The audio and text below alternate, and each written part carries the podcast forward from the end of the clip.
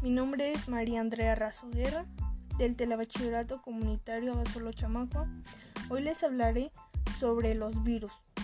Este tema es muy importante porque no se habla mucho de ese tema, porque hay cosas que no sé y son importantes e interesantes.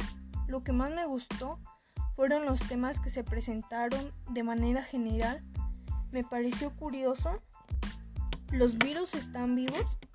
Así pues, los virus están vivos cuando se replican en la célula infectada, mientras que en su estado extracelular, fase estática de su ciclo de vida, o cuando se hallan en el interior celular sin expresarse, son elementos metabólicos inertes.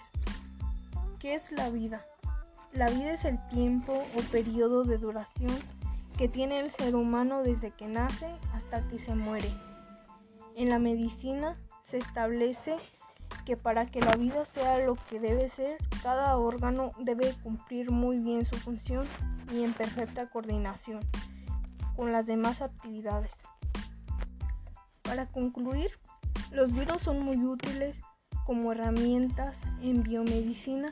Se pueden fabricar vacunas recombinantes utilizando virus inocuos a los que se modifica su material genético para introducir algún gen característico del organismo patógeno cuya infección se quiere prevenir.